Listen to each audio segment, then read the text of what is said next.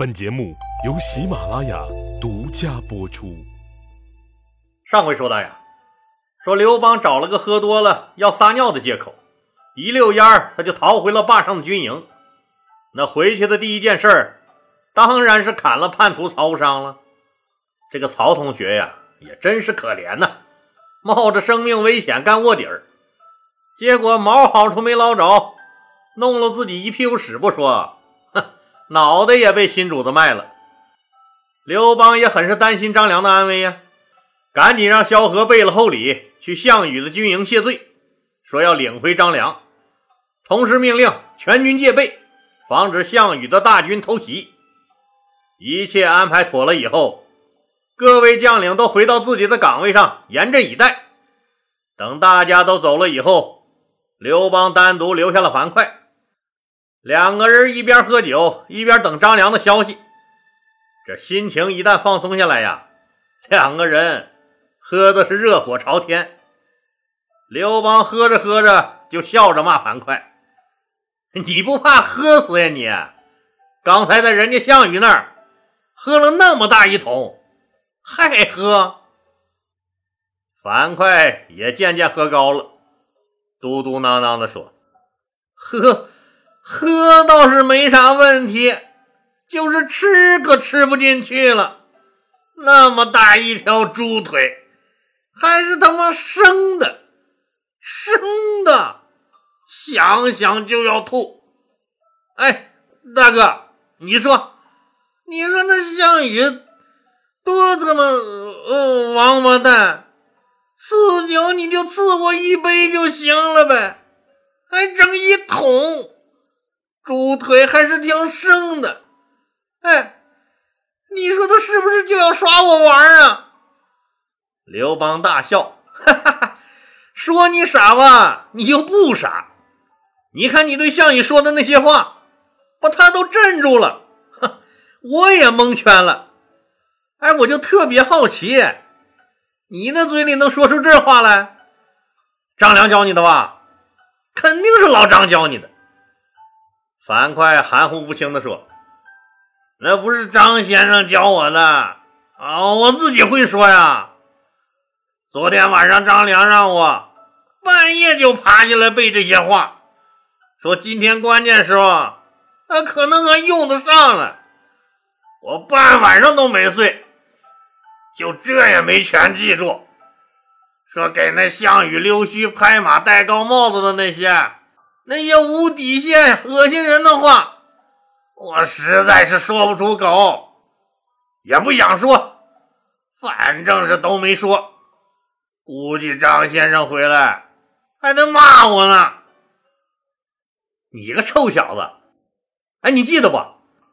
我进了皇宫，正准备好好爽几天呢，你小子可好，跑过来嘚啵嘚啵一通大理论，还愣把我拽走了。害得老子那天很不爽，你知道不？那次是谁教你的？那为啥人家总选你干这些事儿？啊？樊哙含糊不清的说：“我傻呗，他们都觉得我傻，他们不敢干的事儿就怂恿我去干，不敢说的话就让我去说，我心里直接明镜似的。”其实我不傻，只要对你有利的事儿，我才干呢。我不傻。两个人正说着酒话呢，萧何和张良回来了。那当然是萧何在半道上就碰着了往回走的张良了呗。张良把宴会上后来发生的事儿又说了一遍，特别是把范增摔碎了玉斗、指桑骂槐的事说了。张良讲完以后，对刘邦说：“说主公啊，项羽今天的表现，更让范增忌惮您了。看今天的架势，那范增呀，那非要除掉您不可了。这个梁子，咱们两家算是结下了。今天他虽未得逞，但他肯定会在项羽面前怂恿他除掉您。在这非常时期啊，主公啊，您一定不要意气用事啊。”咱们现在还不是该和他火拼的时候啊！项羽这个人呀，他不施恩德，肯定成不了大事儿。咱们一定要保存实力，等待时机，再图霸业呀！历史上一段极富传奇色彩的鸿门宴，就这样以刘邦拿出一对玉璧和玉斗，那算是为这次盛宴买了单了，华华丽丽的宣告结束了。自古以来呀，人们对鸿门宴的结局说什么？鸿门宴是项羽唯一能杀刘邦的机会了。项羽不杀刘邦是因为心太软了。项羽被刘邦忽悠了，他身边出了内奸了。那反正啊是林林总总，不一而足。而且呀，这轮争执和怪论还将继续下去。老李今天就试着给大家分析一下这个争论了两千多年的天下第一盛宴——鸿门宴。那为什么结局是这样的呢？首先，咱们看看人物背景。刘邦和项羽是八拜之交，一个头磕在地下的兄弟，也是亲密无间的战友。老李讲过，从公元前二零八年七月，这个刘邦跟着项梁、项羽这叔侄救援齐王田荣开始，到这个闰九月西进关中，两个人并肩作战整整三个多月，曾经一起呢大破了城阳，并且进行了屠城。那还杀了李斯的儿子李由啊！在这个并肩战斗中，那两个人结下了深厚的情谊，并结拜成了异姓兄弟。这个项羽是个非常重感情的人，那时候的结拜兄弟可不像现在。现在可能说说几个一起吃喝玩乐的半大小子，一起喝酒吹牛逼的时候心血来潮，也可能就是仅仅看见对方女朋友漂亮。可能连割破手指头都不敢，就敢说什么“不求同年同月同日生，但求同年同月同日死”这些感觉特牛逼的话。但是兄弟一有了事儿，他比兔子跑的都快。什么同年同月同日死，要死你死。什么为朋友两肋插刀，不把朋友的两肋都插满刀，都感觉对不起自己。最好再送他一顶带色的帽子，结拜结拜，老婆受害嘛。这个可以参照冯小刚的电影《老炮儿》的情节，但古时候不行呀。那八拜之交，一个头磕在地下，那就是生死兄弟了。最著名的就算是刘关张的桃园三结义了。当然，刘邦是个另类，要不只有他才能当了皇帝呢。就是项羽为了威胁刘邦。在要煮了刘邦他老爹刘太公时，刘邦的一句话说：“咱俩是磕过头的兄弟，我爹是我爹，那也是你爹呀。你要是想把你爹炖了吃肉，那你就炖吧，可千万记着给我留一碗肉粥啊。”这句话对项羽来说比千军万马都好使。项羽的脸上当时当时就挂不住了，放弃了杀刘老汉的念头。除了两个人这层关系以外呀，好多人更忽略了一个重要的问题，那就是鸿门宴这年，刘邦五十岁了，项羽才二十六岁。刘邦从小混迹江湖，对江湖上那一套尔虞我诈以及人性弱点的把握都是非常娴熟的。而项羽是楚国大将军项燕的孙子，那是个典型的官二代加了个富二代，从小就在军营里长大。在他的脑子里，黑就是黑，那白就是白。刘邦这个老江湖，你说忽悠一个涉世不深、那从来不知道江湖险恶的项羽，那肯定是有好多办法的。你比如说，我讲过，只要让项羽明白，那所谓目前的项羽阵营里吵吵嚷嚷要弄死他刘邦的人，都是另有所图。根本就不是为了他项羽的利益，这就够了。这个话呀，说别人说可能项羽还有所怀疑，那让他的亲叔叔项伯来说，这力度就够了。你要知道，说项梁死了以后呢，项羽可就只有这一个亲叔叔了，而且项伯在军中的地位非常高，左尹就是左丞相。那项羽从来就没有怀疑过。说这个亲叔叔对自己的忠诚，通过这个亲叔叔的嘴，项羽才恍然大悟。哦，原来五国诸侯要极力除掉刘邦，那他们完全是为了能多分胜利果实，也是为了牵制我呀，防止我们兄弟俩联合一枝独大，导致他们五家诸侯就更没有说话的份儿了。那老干爹范增呢？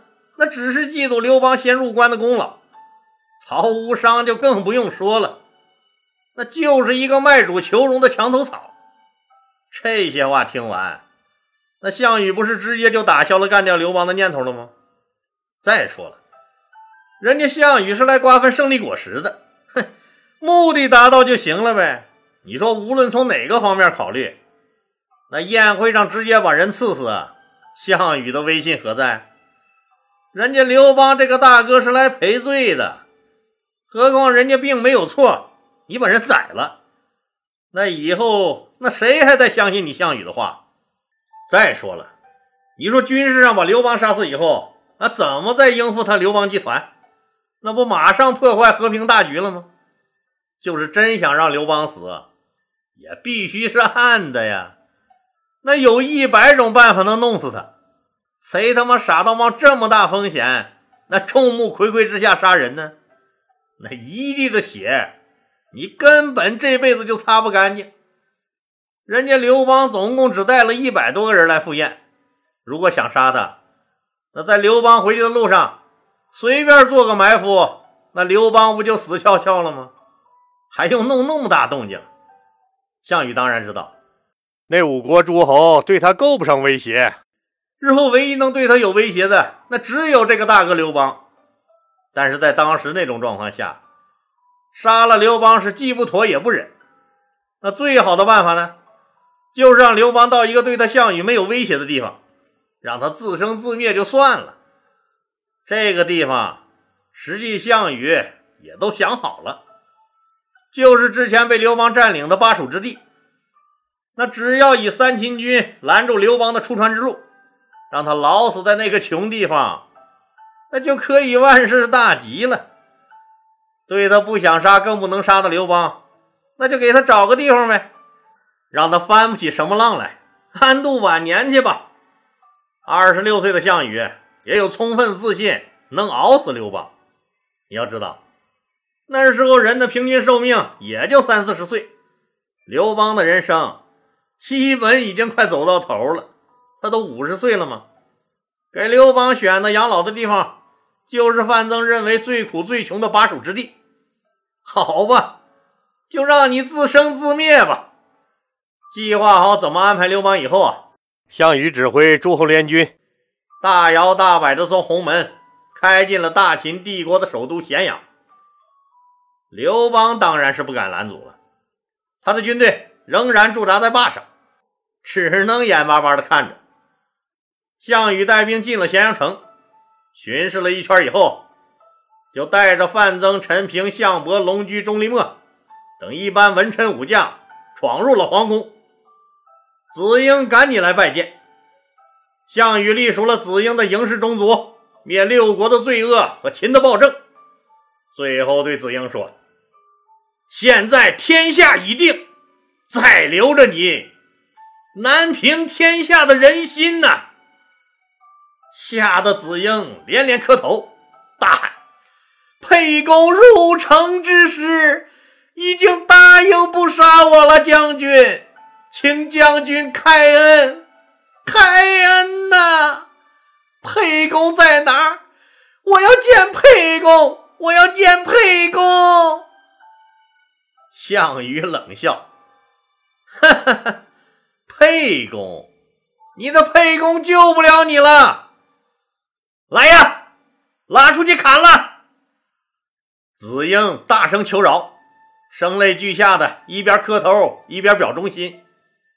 项羽笑着说：“算了，别砍头了，怪疼的。”子婴正要谢恩的时候，听到了后面的话：“勒死他算了。”子婴死了以后，项羽又把咸阳城里的皇室成员杀了个干干净净。可怜大秦帝国的皇族们。经历了胡亥和项羽这两个刽子手的屠杀，真的是就几乎不存在了。何苦生在帝王家呀？项羽脚踏在这当时世界上最伟大、最光荣的城市之上，他想起了那曾经不可一世的秦始皇，想起了六国诸侯背井离乡、沦落于此的无助和屈辱，想起了骊山脚下那一群群如蝗虫般被赶往各个巨大工程的劳工，想起了爷爷和叔叔。都是被眼前的这帮子人杀害的。满腔仇恨的项羽缓缓举起了屠刀，狠狠地劈了下去。真正的惊天地泣鬼神的大屠杀开始了。项羽就是一头披着人皮的野兽，是上天派下来毁灭大地的恶魔。他要用火和暴行。摧毁这人间，杀掉所有皇室成员以后，就秦朝政府的投降官员也一律处死。一开始啊，说士兵们还有所顾忌，到后来，管他什么政府官员还是普通老百姓，什么好人坏人、男人女人、老人孩子，一律通通杀光。人间地狱再现狰狞，阎罗魔鬼。再次虐刑，人类的尊严再次受到了前所未有的挑战和践踏，直弄得咸阳城里尸体堆积如山，血水流成了一条长河。这是中国百姓最难过的漫长岁月，以恶制恶，以暴制暴。他们就像一个被劫持了的婴儿，刚出虎穴，又炫狼窝。一切挣扎和呼喊都是徒劳无用的。杀吧，烧吧，抢吧，逃吧，哭吧，惩罚吧，毁灭吧。这世上没有毁灭，就没有重生。让人间所有的灵魂都在血与火的炼狱中等待救赎吧。项羽把秦朝皇宫、国库、大臣们和老百姓家的珍宝财物一车一车都拉回了他的军营，女人就更不用说了，更是不能幸免。皇宫里和大臣家的女人抢完以后，老百姓家的姑娘也就跟着遭了殃了。除了杀人抢劫，这哥们儿还指挥人到处放火，雄伟壮丽的阿房宫就被一把火点燃了。这阿房宫呀，那可不像现在咱们理解的，就是一个宫殿那么简单，它太大了，绵延三百多里。阿房宫是嬴政除了长城以外又一疯狂杰作。他征服六国时说，每打掉一个国家呀，都要让人呢把这个国家的宫殿。复制修在骊山脚下渭水之旁。我们知道，流传在世描述阿房宫这一宏伟建筑，那比较出名的有这个晚唐杜牧的《阿房宫赋》，说文章尽管铺叙夸张，但是大气蓬勃，气势恢宏，尽显这文笔风流。阿房宫巍峨高大，是宫中有宫，是楼外有楼。当然了啊，大家要明白啊，这个阿房宫呀。它不是秦始皇和他子孙们住的，也并不是为了讲究排场，这是干什么的呢？说他统一六国以后啊，国家都改制成郡县制了，那六国贵族们也都全部失去了土地。为了防止他们造反呀，秦始皇干脆把他们全部迁入阿房宫圈养了起来，在自己的眼皮子底下，想闹事你也没机会呀。哎，嘿，那你就要说了。这秦始皇这大慈善家呀，要养活这么一大帮子，说天天就会吃喝玩乐的纨绔子弟，那就是金山银山都能被他们啃光了。那肯定是羊毛出在羊身上呗。秦始皇早就把他们六国的奇珍异宝全部运入了咸阳城，这些财物要养活几代贵族后代，那还不跟玩似的。阿房宫的大火整整烧了三个月，才渐渐熄灭。但老百姓心中的怒火却熊熊燃烧了起来。你项羽杀害了二十万大秦帝国的降兵，他们都是有父母、妻子、儿女的，现在又开始屠杀人民，以及这把烧了三个月的大火，彻彻底底毁灭了人民的希望。从此，这些老秦人开始死心塌地的追随刘邦。就是后来，这刘邦被项羽打得抱头鼠窜的时候，这里的百姓说依然无怨无悔的用财富和生命支撑着他。你坑杀我们的儿子，虐杀我们的国君，烧毁我们的家园，掠走我们的女人，我们一定要和你项羽死磕到底！不磕死你，我们绝不罢休！好了，今天就说到这儿吧，谢谢大家。